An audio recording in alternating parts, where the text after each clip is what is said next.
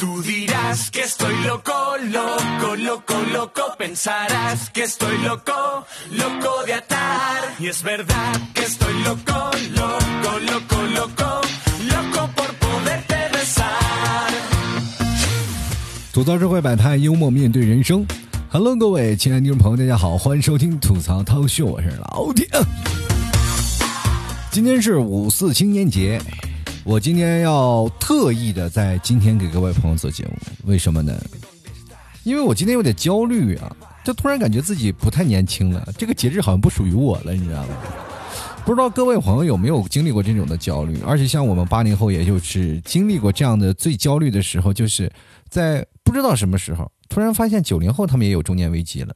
而这时候我们八零后呢，就感觉哎呀，他们都中年危机了，我们这时候呢，好多人跟我说，你们现在已经是中青年。我说我是中青年吗？不不不不，你是中老年。请你把自己的定位定好啊！这个时候我就心里就是很尴尬。前两天我跟一些零零后们啊，还有一些九零后们聊了一天，我突然发现了一个问题，就是我存跟他们聊天，我存在一个很大的代沟，就是他们在聊的一些事情，我完全不太明白。就包括各位朋友现在出什么，呃，创造什么幺零幺啊，或者是看青春有你啊，看了看了，你就会发现，哎，他们好多的梗我居然不知道。他们说了好多话，我就感觉跟我们说的不是一个文字，而且你可以看到他们在那个时候摸爬滚打，就像我最早以前刚开始逐渐进行选秀啊，也开始做那些节目，最早我开始摸爬滚打那些人，而且我可能跟他们不一样的是，就是我们现在看很多那些选秀，他们在光鲜亮丽的一面，而我们永远是藏在黑暗面，而且是第一轮就被淘汰的人。可是我在生活当中还是从来不气馁，我觉得人生嘛，青年就应该有一个青年的样子，就敢做敢拼。所以说，今天我的节目当中就想跟各位朋友来聊聊咱青年的事儿。为什么我不愿意跟大家说在五月三号、五月二号做节目？为什么偏要推到五月四号这天做节目？主要原因还是因为可能自己最近犯懒了吧，你知道，因为狂给自己找个借口说五四这几天好做，结果。到这一天，我突然发现胃里好多肉没有消化。回到内蒙以后，天天吃肉，吃的我都直翻白眼儿。你知道 哎呀，这个时候你才明白了，为什么好多人就疯狂往内蒙跑啊？有肉吃。其实这两天我也会经常关注一些新闻。最近有条消息，不知道大家有没有看到，就是《青你二》的导师 Lisa 啊，就是在韩国的那个呃韩国的那个舞者吧，这这现在是《青你二》的导师。你看，她是一个女团成员。啊，很漂亮啊，泰国人。然后这两天收到了一个很多变态的消息，是吧？就遭到了海外极端粉丝的死亡威胁。其真是有句话，你去想，人怕出名，呃，人怕出名，猪怕壮，是吧？你看像我这样，就是杀猪的来了，他都觉得我瘦，他不忍下手。其实对于我个人呢而言啊，包括不管是我的名声啊，还是怎么样，我就感觉跟我的体重明显不成正比啊。是吧？你 如果我的名声跟我的体重一样，是吧？非常重，我就感觉有一天我是出头是指日可待。好多人都在想啊，为什么我少年不成名？其实我们一直都在讲，呃，都是在等一个消息，就是哎呀，这个人你是大器晚成啊，就一直在等。哎，我有什么时候能有一个大器晚成的一天？而且这一天有点太晚了吧？我现在都快奔四十了，怎么还没成呢？对吧？那很难受。其实还记得有句话说，就是现实当中的矮子，网络当中的巨人嘛。而我呢，就是属于那种娱乐界的矮子，网络当中的胖子。咱们这啊，翻过来，如果按这个推理来说，如果有一天我瘦下来了，可能我就成成为娱乐界的巨人了，对吧？你可能一下就出名了。呃，不过那也有一些负面影响，那可能我就随时可能会出现一些生命危险，对吧？所以说，我要告诉呃一些。道理啊，给这给咱们这些曹子们听一下，就是不管是任何新闻或者是八卦消息，都可能成为我们不减肥的借口。所以说我一定不能瘦下来，瘦下来可能就会死。最近其实我就有点反弹了，因为回到家吃太好了，家里什么啊叔叔呀、姨姨呀，或者是舅舅呀，然后天天请吃饭啊。过年大家都是因为疫情的关系都没有出来吃饭。那么我们这边有传统，就是轮流请吃饭。明天又有一家，没办法，就必须要吃，然后轮流请吃饭。然后这个过年不是我爸爸妈妈回来了，包括我也回来了，我领着孩子回来了，啊，一家老小是吧？家里人都开始挨个请吃饭。那么在这个时候呢，也也就是东家吃西家吃啊，家里的那些什么肉啊，是还有什么肠子呀，还有各种的地道美食啊，都是非常好。各位朋友看我朋友圈，你们就知道是吧？现在最近我发现一件事情，好多朋友不愿意看我朋朋友圈了，是不是因为最近我放毒放的太深了，是吧？搞得好多朋好多的那些听众朋友一听我的节目，哎呦，或者一看我朋友圈，哎呀妈呀，这个不管是听你的节目也好呀，还是看你的朋友圈也罢，反正是看完了就饿，我呀，没事可以吃牛肉干减减肥啊。这两天因为好多的人可能是因为毕业时间太久了，在五一黄金周，因为有五天假期，好多人可能都出去了，出来玩来了嘛。其实我也要跟各位朋友说，出去玩也要是。保持好自己的啊和你身边的这些人周遭人的一些距离啊，好好保护自己，因为最近还是比较那个什么的，比较敏感的嘛。毕竟还没有过去，你看在国外都欢天喜地了，是吧？国外那整个是啊新闻啊播的都是什么乱七八糟的，然后就国外那个确诊人数越来越多。那我们这时这时候也要严防死守，希望各位朋友也要保护好自己的身体哦。其实五四青年节就是源于一九一九年，然后反。帝国啊，这个反帝国爱国的那个五四运动嘛，当时主要的人群都是一些大学生，所以说那次是彻底反对帝国主义和封建主义的一个爱国运动。然后到了一九三九年啊，在陕甘宁这个边区啊，叫西北青年救国联合会就规定了在五月四号为中国青年节。其实这个时候，这个我们要牢记这个五四青年节的历史，我们可能就会比较有明白，青年其实是在整个社会当中啊，包。括括啊，包括我们现在新中国成立了，也是起到了很大的作用。那最早前都是一些学生在抗议啊，啊，或者是在在举行各种的抗议活动啊，一直在做一些新主革命的新民主主义革命的这些活动在做。所以说，大学生啊，包括我们这些青年，才是这个社会的中流砥柱。但是你们有没有听到过一个声音啊？就是到我们这一代啊，就是到。呃，长辈们对我们的观念就是我们这一代就不行啊，垮掉的一代，说我们这一代人就顶不起来。我不知道他们这个柱子是怎么回事的，反正我们感觉我们现在这个柱子我们都不用顶，就是我们压根就不需要顶，我们找个机器人顶不好吗？就是说我们新生代的思维和这个他们老一代的思维的碰撞。有些时候，他们老一代人总是觉得我们新一代人不行啊，这个不行。但是你这次看啊，这次疫情期间，无数人们都站起来了，扛起重任，而且在这场疫情当中啊，这而且在这一场疫情的战斗当中，勇往直前，然后一直逆流前行的是谁呢？都是一些青年人，绝大多数都是，对吧？你可以看到好多的这些护士啊，包括医护人员，那好多都是明星的这些什么饭圈的，都是饭圈的人，是吧？经常你看。等他们结束了以后，都能见到自己的明星啊，这个自己的是吧，老公什么的，是吧？多开心，对吧？我也不知道我的听众朋友，我有一个听众朋友，他是医护人员啊，他听我节目，然后跟我说了一些他的事儿，我就表示，其实我就只是单独的跟他发了一些感谢，没并没有在节目当中去真正的说，我不知道有没有确定的啊，就是告诉他人名，他跟我说过，他也是在一线的，然后。我在这里也是让他注意好自己的身体啊，然后也聊过。其实在这里，我就觉得现在的年轻人才是这个社会真正的中流砥柱啊。其实我就今天做节目，我就想跟各位朋友来讲讲这事儿。你看，在上学的时候，我们从来都不理解为什么有个五四青年节。你看啊。在初中的时候，我记得印象最深。为什么我对五四青年节啊印象这么深刻？就是因为我们不放假嘛。这不放假就感觉这个节日没有用，是吧？但是当你了解到背后真正的意义以后，你才会发现，其实青年节给我们带来的很多的东西都是非常正面的，对吧？以前我们在上学的时候不知道。对吧？在初一的时候，我们还能过六一儿童节，是吧？是吧？到了初二的时候，你会发现很尴尬，六一儿童节过不了，五四青年节你也过不了，是吧？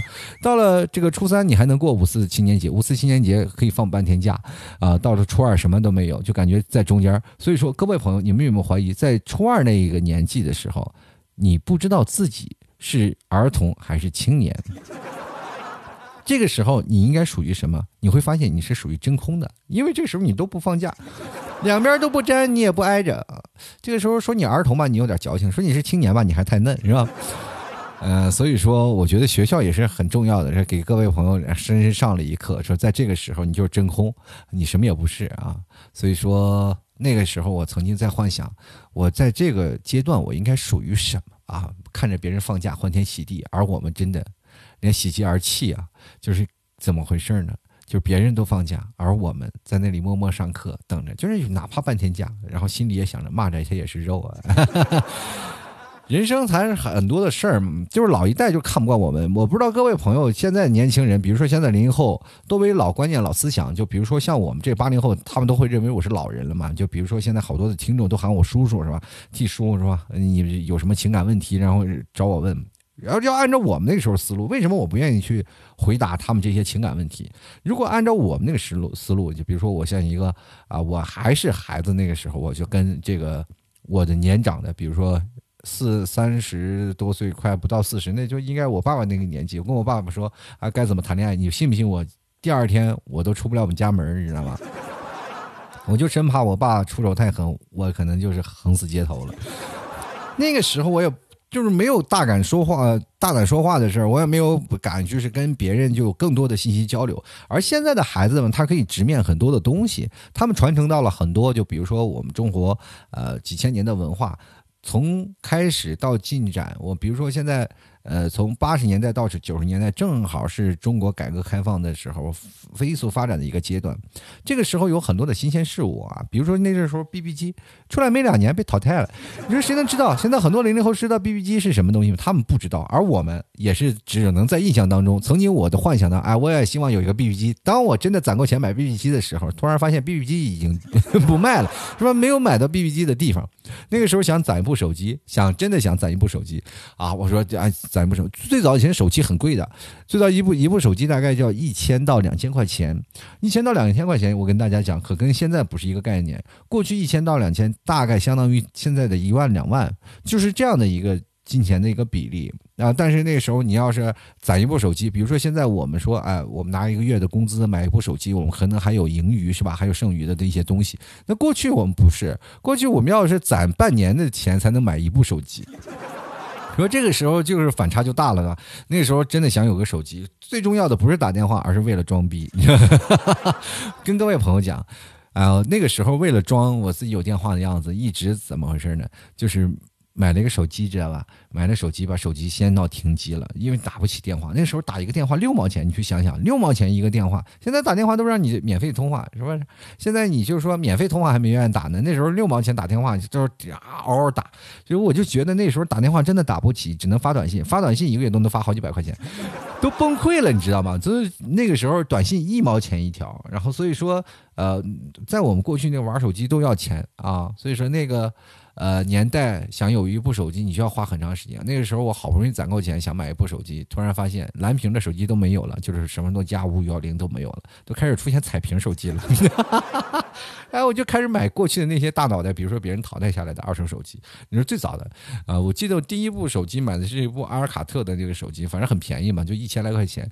但是，呃，一千来块钱呢，有好多人，然后按照我们现在讲，应应该是蛮贵的了。那个手机买回来以后就一直在用，一直用了好几年。然后一直用的它不能再用了，就是尤其我记得印象最深刻的时候，当我回到家里，因为我在南方的时候，回到家里就家里太冷了，一打开手机，我因为找不到家了，你知道，不是说我们家住在草原是吧？然后一回来是吧？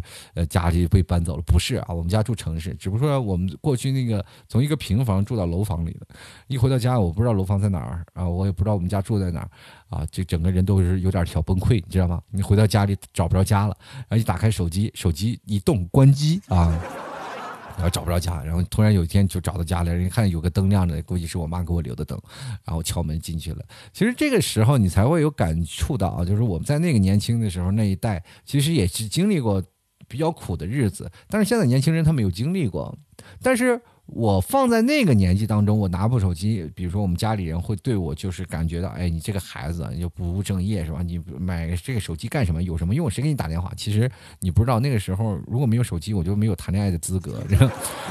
过去都不是说你有车你有房吗？就是先问你有手机号吗？很开心。其实我们现在回想过来，这是一路的发展的过程。现在的孩子们可能跟我们现在形成了一个强大的反差，都是会啊，你会王者荣耀吗？你吃鸡吗？或者是你个。会打游戏嘛，是吧？现在我觉得现在好多的孩子们打游戏，就不是为了打排位，会有什么样的啊情况？说我一定要上排位，是吧？我如果不是呃什么王者，我就在同学面前抬不起头来。其实好多的学生，他们真的不是为了自己，而是为了可能给他爸爸妈报仇，是吧？因为我爸妈老被虐，那我也去替我爸妈报仇，一下不小心成了王者，是吧？这这下不仅仅在别人同学面前抬起头来，在自己家里，然后你的爸妈还偶尔还会苛求你，儿子带我上把排位呗。那那那个今天学习还用学？不用学，不用学，陪爸妈打把游戏。其实现在孩子们都会有不一样，比如说我们那一代就会被所有的长辈会称之为垮掉的一代嘛。比如说八零后、九零后，然后我们那时候比较新潮，接受的。思想啊包括一些方式都比较新潮的，比如说那个时候我们接触非主流是吧？我们闹那些长发，因为老 T 最早以前也是非常喜欢摇滚的 rock，然后喜欢摇滚，然后就闹留头长头发。那个时候你不是男生留长头发不是很酷嘛？我就留着一头长头发，还染着黄色头发。那比如说一回到家里啊，这个我爸妈一下就惊为天人，就觉得因为那个时候还挺乱的，学校里包括我们这个小城市是吧？那个。你知道北方的民族，这个他的这个整体的氛围是比较彪悍，是吧？从父母从小把我打到大，那个下手的那个狠辣程度，你就知道，呃，这个北方人其实是从来都是，是吧？棍棒底下出孝子，是吧？所以说，当你挨打挨的多了，你就心里有压抑，于是乎你就想打别人，是吧？就是，于是乎我们这边就形成了一个很浓厚的打架氛围。小的时候上学，我们经常会打架啊。这个时候上学那，现在的孩子们不怎么打了。我们那时候打架知道有分寸，是吧？因为自己被爸妈打惯了，知道呃怎么下手，怎么打赢，是吧？哪个认怂，这个就是在我们那个流行传统比较多的。而且那个时候呢，这个相对来说家庭管教不是太严，然后孩子们都是在这个一个圈一个圈，就是成帮结派的。那不像现在，好多人都住在楼道里，有一点好处就是大。大家没有成帮结派的是吧？你比如说，按照我们现在的思路，就是我们这个小区打旁边那个小区，是吧？就是你，你去想想，两个小区这样互互相殴打，说经常的事儿。但是我们那边就是这一片区和那一个片区经常打啊，所以说就形成了这样一个观念，我们就爱打架。然后所以说那时候刚开始留着黄头发回来的时候，长头发就是跟旁边的这些景色跟这些人物就格格不入。那个时候南方的发展是相对而言来说要比北方快，包括现在也是要比北方快。不是说我们这边发展怎么样，是因为真的天气啊没有办法，朋友们。桃子们，你去想想，我们这儿一到冬天，水泥都冻硬了。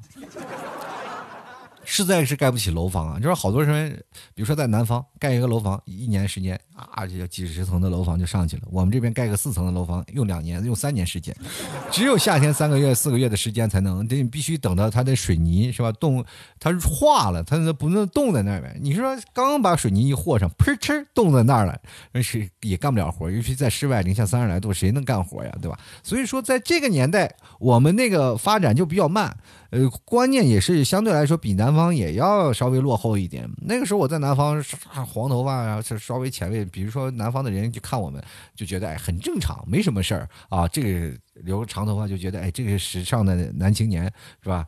小年轻。那因为那时候是改革开放，大家都有不同的思路、不同的眼界了嘛。但我回到这里就不行了，是吧？好多人就是，比如说我同龄的这些。小伙伴们都觉得，哎呀，这你好酷，好酷！我爸妈就不一样，一见到我，一开始我永远记忆犹新啊，就是我先回来的，我妈上班，啊，我先回来了，回到家里了以后呢，我爸看到我一头黄头发，本来挺开心，然后哗哗给我一顿毒打，然后让我在家里说不要出门，是吧？然后我就在家里一直待着，我想出去，他不让我出去，然后结果我妈回来了，啊，我儿子回来了，咔咔一开门，然后一开门一看一笑，然后第二反应就开始疯狂的各种咒骂，是吧？然后我连夜是吧？我我爸妈就出去买什么染发剂，然后回来给我把头发染了。然后再出门的时候，已经没有曾经那种飘逸少年的感觉了。就感觉他给我闹那发型时候稍微留点黄头发，出去了以后呢，好多的朋友一看我，哎呀，留着长头发，就觉得还挺酷的。但是身边的那些朋友说，你最好不要出去，小心挨打啊。于是乎，那个时那一段时间，我连我们这个小区的院儿这个片区我都没敢出，就是生怕去了别的片区，然后被人打的，真的马革裹尸。其实这真的是一场观念。你你虽然说用这种隐喻来说。换种思想，就是我们现在的很多的孩子们，他们接触了更多的事情，他们接触了这个更多的面，包括很多的父母，他们会指责你的不对，包括很多现在零零后、九零后，他们会存在很多的迷茫。结果很多的听众朋友都会跟我讲，他们现在特别迷茫，迷茫到不行，都不知道未来该干什么，不知道未来该怎么样。你可以看看你周遭这些人，他们做了什么事情。现在好多人对于不同的层面的人，富有不同样样的一个强大的鄙视链。比如说，好多人他们喜欢看一些娱乐的，那么我们作为正常眼中我们不看这些娱乐的人，我们就会抨击他。包括网红这件事情，其实网红我不我肯定不是网红，我因因为我总感觉我达不到网红的级别，就是没有我如果要当网红，我就是纯属给网红丢脸，对吧？我总觉得在很早以前，我如果能当上一个网红，我应该是一件很值得庆幸或者是呃怎么说值得骄傲的一件事情。至少在播音这个行业当中，你只能在网络当中你是个红人，知道吧？你红，你特别有好多人去追捧，那你才叫网红。就曾经我跟我的一些听众，还有跟我一些朋友在探讨这些问题，说是你是网红吗？我说我肯定不是网红，啊，好多人说我觉得你就是个网红啊，就是好多人喜欢你啊。我说那喜欢我，我可能如果要稍微有一点问题，我就可能就活不下去了，对？所以说这个我就感觉这可能跟网红跟经济收入应该产生强烈的正比吧。就比如说有些网红他们就是比较有钱呀，他们挣的比较多呀，有好多。听众给打赏，你不知道，我现在我看我打赏稀稀拉拉的一块两块一块两块都没有了。这两天我就感觉，就是如果我要是一个要饭的，我就趴在那里要饭，然后大概过了七八天，你可能过来要给我收尸体了，你说，这两块钱，我想一天我按照这个逻辑来算啊，我大概一一整天就只能买一个馒头，或者是有的时候两天买一个肉包子。真的这两天就稀稀拉拉，只有这么多。我知道各位朋友也可能过得都这个不好，所以说我就过得更不好，因为没有工作的支撑，所以说会变成这样。但是我仍然坚持着这样的生活。有好多人说你现在这种方式不现实，但是我仍然觉得每个人都应该有自己的想法。所以说年轻人现在他们也有自己的各种的特别有意思的想法，他们希望有自己。很多的事情嘛，好多人都说了，这个老 T，你你做这个很快乐吗？我说觉得很快乐，对吧？你有钱有什么用？有钱也买不到快乐呀，对吧？你知道为什么吗？就是因为钱本身就是一种快乐，根本不需要去买。这个关键我还没有，但是不管怎么说啊，人到了这个。份儿上，你一定要知道自己想要的是什么，需求的是什么。孩子们也要明白自己，我们经历了这么长时间，我们学习了这么多啊，我们为的是什么？为了为祖国做出一些贡献，为了自己的人生过得更好。好多人就就在抱怨，我发现好多的年轻人抱怨特别多，尤其是好多在网络上的一些喷子们啊，经常会在网络键盘下发发表自己的负面情绪。我觉得大可不必，你有些时间呢，就好好思索一下，你未来人生应该做一些什么事情。其实现在成年人都对年轻人有一些误会，包括我，嗯，属于真的这么大了啊，就是三十多岁，但是我心里仍是少年这种，真的，这不是开玩笑。我就是个少年，我心里好多的幼稚的一面，但是我认为我自己很骄傲的一件事情，就是我可以把我自己想说的跟各位朋友进行分享。因为现在我觉得孩子们他们经历了太多很多有幸福的事情，他们只能让现在这些成年人而且感觉到羡慕，因为他们现在你看玩手机玩微信他们都玩不利玩不利索，或者是有些时候他们面对一些新鲜事物，他们完全不知道里面是个坑。而且现在我们年轻人经历了太多的东西，比如说上一辈人他们积攒下来的东西都被我们这一辈人开始逐渐的。嗯，去接纳他们做事儿，会更加方便啊，所有的东西就会更加便利。呃，但是呢，却少一丝的人情味儿。我觉得现在年轻人他们会逐渐的。顶起这片天，因为只有年轻人，他们才能跟上社会的时代的步伐。最早以前我不理解啊，这个跟时代步伐这件事情，我说有什么难跟那个时代步伐？因为最早以前我跟我爸妈就是实在聊不到一块儿，因为有代沟嘛，就他不理解我们年轻人的状态。说我总是嘲笑我爸妈他们老旧，或者是我我可能是嘲笑，但我不敢明目张胆的。你你也知道我会害怕吧害怕被打，是吧？但是呢，有一方面就是怎么回事呢？就是到我这个年纪，我现在看零零后，我有点看不透他们，就不知道他们在想的什么啊。就是他们经历过好多的事情，他们为什么比我们这个比我现在还会比较直接的一些方式去思考一些问题？因为他们现在经历过好多比较深层次的东西，比如说现在社会当中，你可以看到那些选秀的都是零零后吧，他们好多的事情都做了很多的努力，他们。面对更多元化的一个社会，有各种呃很多的职业可以他们去奋斗，而且我们可以看到现在很多的不管是 UP 主呀，还是很多的现在的那些呃现在自己做的那个很好的那些博主们，他们都有自己很好的才艺。现在的孩子们都是现在多才多艺的，我觉得每一个。呃，年轻人都是值得这被我们赞扬，但是有一件事呢，就是年轻人不要丢了我们呃传统的一些事情啊，就比如说像懂礼貌呀。当然，我们直接是一件好事儿，但是也不能对着谁都太直接啊。中国还是一个传统性的国家。最近我不知道为什么，最近我发现好多的小学生找我聊天少了。这个是一件值得庆贺的事儿啊！就为什么值得庆贺？去，因为我确实没办法，这怎么去学会跟他们去聊天、去相处，你知道吗？就我老摆出一份长辈的架子来，就我有些时候我就扪心自问，我说为什么要摆出一份长辈的架子来去跟他们去聊天？我应该摆出一个主播呀，去跟他们一个照一个平处的一个方式去跟他们聊天。但是我发现我看不透他们，是吧？我在这个年纪，我真的走不到。这就是代沟，没有办法。当我们一代接着一代，为什么我特别理解，在我爸妈那个年纪那代人，他们会对我们啊，曾经我们做出的一些行为，就会感觉到可笑。就是我当我走到走过来，作为一个过来人来说，当我看到以前，我恨不得我找个地方我就钻进去，我就感觉我过去我那那那叫办的人事儿吗？就是因为有个成长的东西，你知道社会当中方方面面，你才能在社会当中，哎，觉得哎有一席之地吧，你才明白了，哎，我原来我在这个社会当中才能活得这么滋润，就是因为我一步步走过来的。可是刚看看到曾经的年轻的时候，我们会觉得傻，也会觉得哎呀那个时候为什么会有这么二？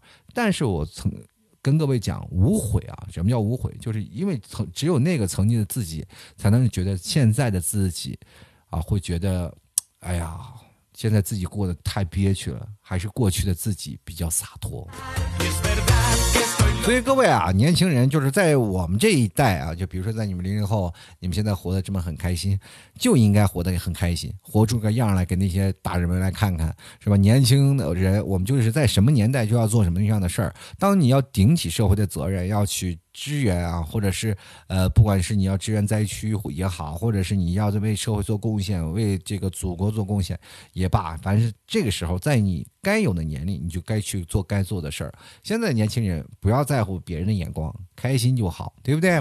而且现在的青年，我就觉得，呃，怎么说？我们有句话讲是吧？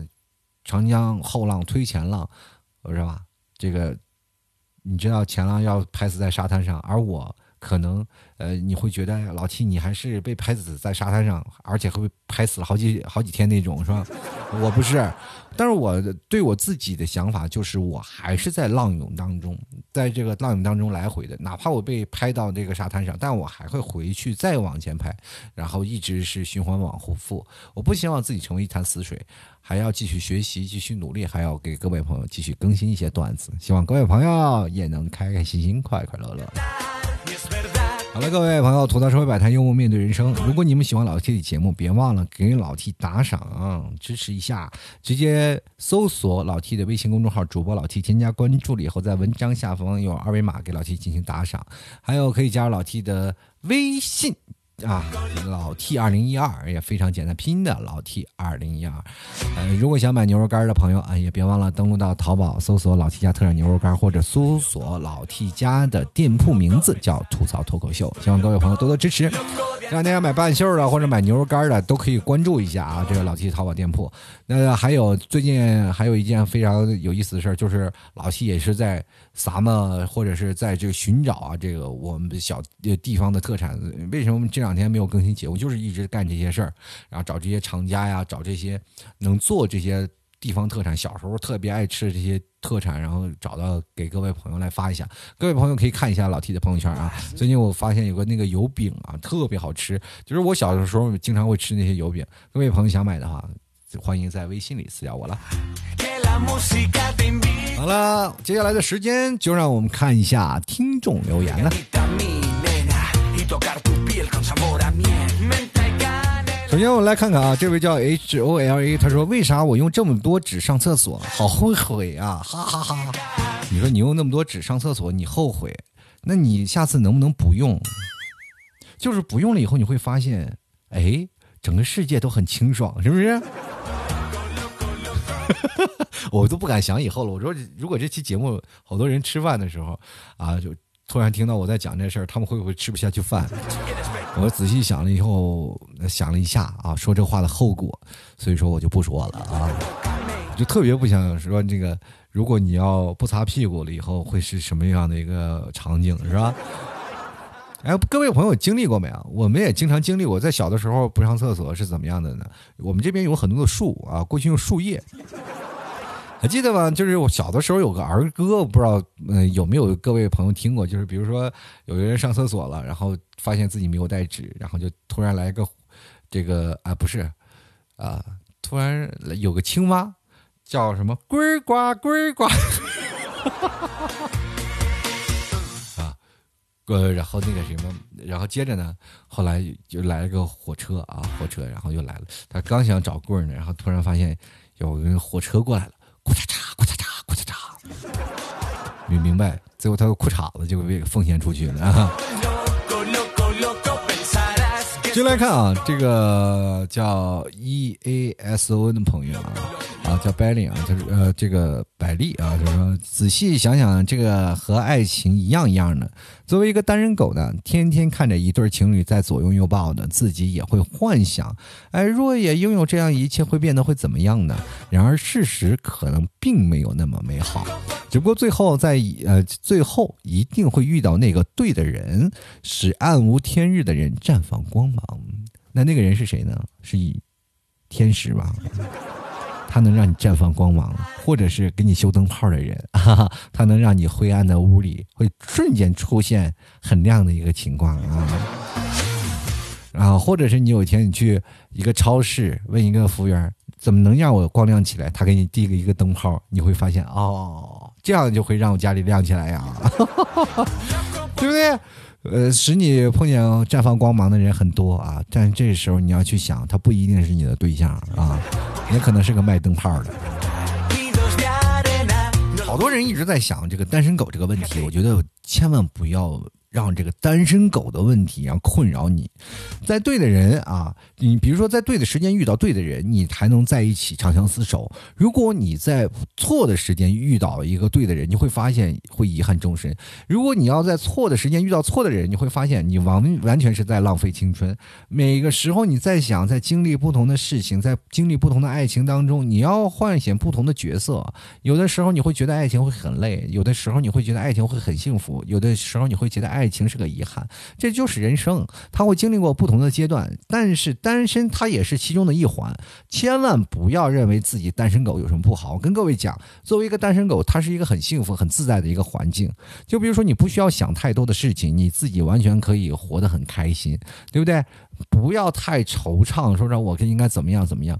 你要做一个单身狗，你也是个快乐单身狗，千万不要被那些所有的事情啊所压倒。先来看优秀机长，他说：“努力不一定成功，但不努力一定很轻松，是很轻松。但是你会发现，死的时候也饿的那个难受的劲儿，他一点都不轻松，是吧？你人呢一定要奋斗的，要一定要努力的。其实我在曾经有段时间就是很松懈，我就觉得不应该去努力了，我就觉得人生就是这样，很那就是那段时间很丧。就虽然说节目做的很正能量，但是。”你要看到我人很颓，你知道吗？我身边的朋友好多都在劝我应该做一些很样的、怎么样的事儿，怎么样的去做。那我后来才想，到这副年纪应该去努力。你去想想，我在那个时候做节目，一个小时、两个小时、三个小时都没有问题。现在别说了，做半个小时，我整个人就是到了后四十分钟的时候，差不多能睡着，就感觉人的精力都不够用了，脑子它也不转了。有的时候我还要拍拍大脑，如果要有手动摇摇脑机，我就希望我。能把自己摇醒，你知道吗？开心和不开心，我们都要过一天。但是呢，有的时候你要回想起你童年的那些事儿，或者是有的时候你再回想你在年轻的时候也没有做过努力，所以说到后来你长大了，你才会发现你一事无成。你再努力，其实都不晚。每个人都应该有一个自己努力的点，好吗？我发现我最近为什么这么正能量啊？其实跟各位朋友讲，这两天回到家里啊，我就一点正能量没有。我在家里，我经常说的一件事情，你看，每天这个被这个骂，被那个骂，被这个骂，被这个骂，我都感觉我自己人生都很失败，你知道吗？这两天，比如说牛肉干没人买了，你们提早就对我很有意见，说咱们活不下去了，你要怎么活呀？你赶紧想办法呀，是吧？这这个时候我就感觉做节目还做什么节目呀？不做了。但是我也要乐观嘛，积极向上，希望各位朋友多多支持啊！继续来看看，叫五级波，他说老 T 五一快乐。其实五一我真的不快乐，这两天五一这个牛肉干都没人买，你说我能快乐的起来吗？也就只能是吃了，化悲痛为食欲，疯狂的把自己填满啊！接下来看看清欢啊，他说 T 哥五一怎么过的呢？五一基本都在吃啊，还有在找吃的。呃，第一呢，我是要去吃一些东西啊，然后第二，我是给各位朋友找一些地方的小吃。所以说，各位朋友有什么问题，想可以看看老 T 的朋友圈了啊。好了，接下来的时间我再看一下东影庄庄主啊，也是好久没有来留言了。呃，他说了，互联网让舆论啊，互联网让舆论变成了一把双刃剑，既然可以杀人，也可以救人。互联网也可以让消息传递瞬间完成，互联网成了人们的第二双眼啊。其实可以看到，现在网络上有很多的事情，我们可以监督到。我们可以看到很多社会的阴暗面，在网络上都有人曝光，有人会显示出来嘛。但是还有很多的特别多的面，我们是看不到的。尤其是在屏幕后方的人，我们看不到你的思想，看不到你的想法，看不到你这个人啊。而且这个人有好有坏，这个人就会变成可以在网络肆无忌惮的去说一些不负责任的话。就包括我现在节目当中，好多人说：“哎，老 T，你的节目不如以前的劲爆啊，或者是经常会开什么黄腔啊，或者说一些什么事儿。”跟各位讲的是，现在到如今这个社会，我们会比较理解自己应该给社会带出来一些什么样的情绪，或者是带出一些什么样的影响，并不是我不想开，而是我开了，我节目就不会过审，对吧？平台它也有资格，它也有它也有这样的责任去审核每一个开口说话的人。其实我们像不管大大少少吧，也是个主播，只要我说话就会有一些影响力，就会影响到一部分人。但是呢，我也会收到很多负面情绪啊，他们很多的负面情绪来一抨击，也会影响到我的心情。于是乎，就周而复始的就会变成了恶性循环。有些时候我就一直在劝各位朋友善良。其实，在劝你们善良的时候，就期他的话外音就是你们能不能对我好点儿哈？留言的时候多夸夸奖夸奖我，老 T 棒，老 T 棒，老 T 棒棒棒是吧？但是我在听到一些负面情绪，我就心情很荡很低落，是不是？所以说，各位朋友，当你鼓励一个人，别人会有很好的一个心情；但是你有一些负面情绪，也不要通过这些发泄你的负面情绪来达到。其实你会发现你。当你在网络上发泄的一些负负面情绪，你反而会让你觉得更加尴尬、更加难受，仿佛就是拳头打在棉花上，打进去了，突然发现这玩意儿是棉花糖，能吃是吧？就你把它吃了以后，对方什么都没有了，就剩根棍儿了啊！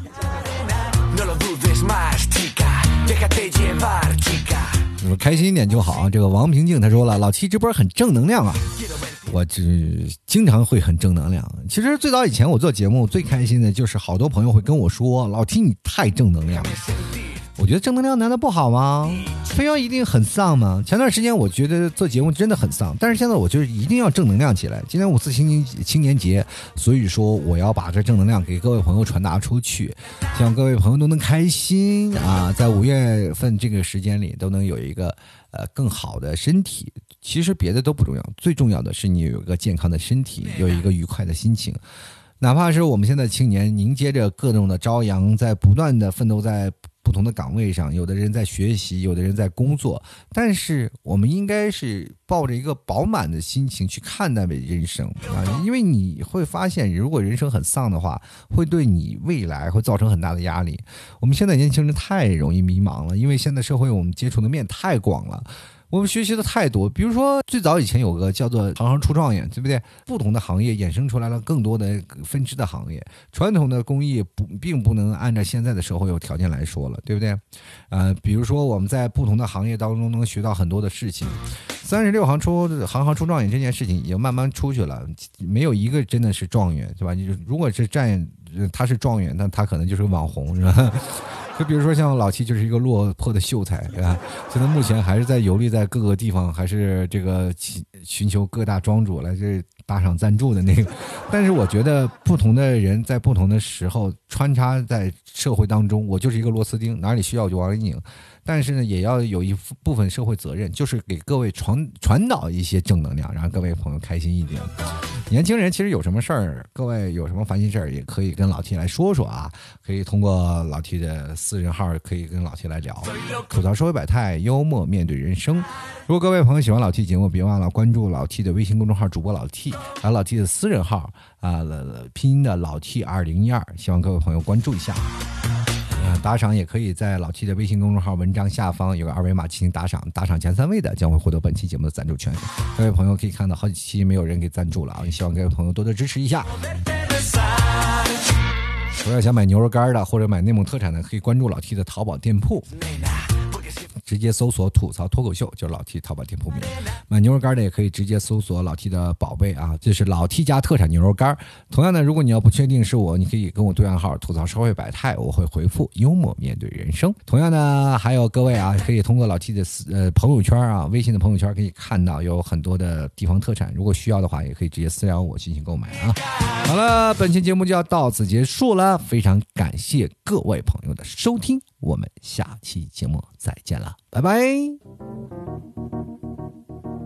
老 T 的节目现在结束，请大家鼓掌。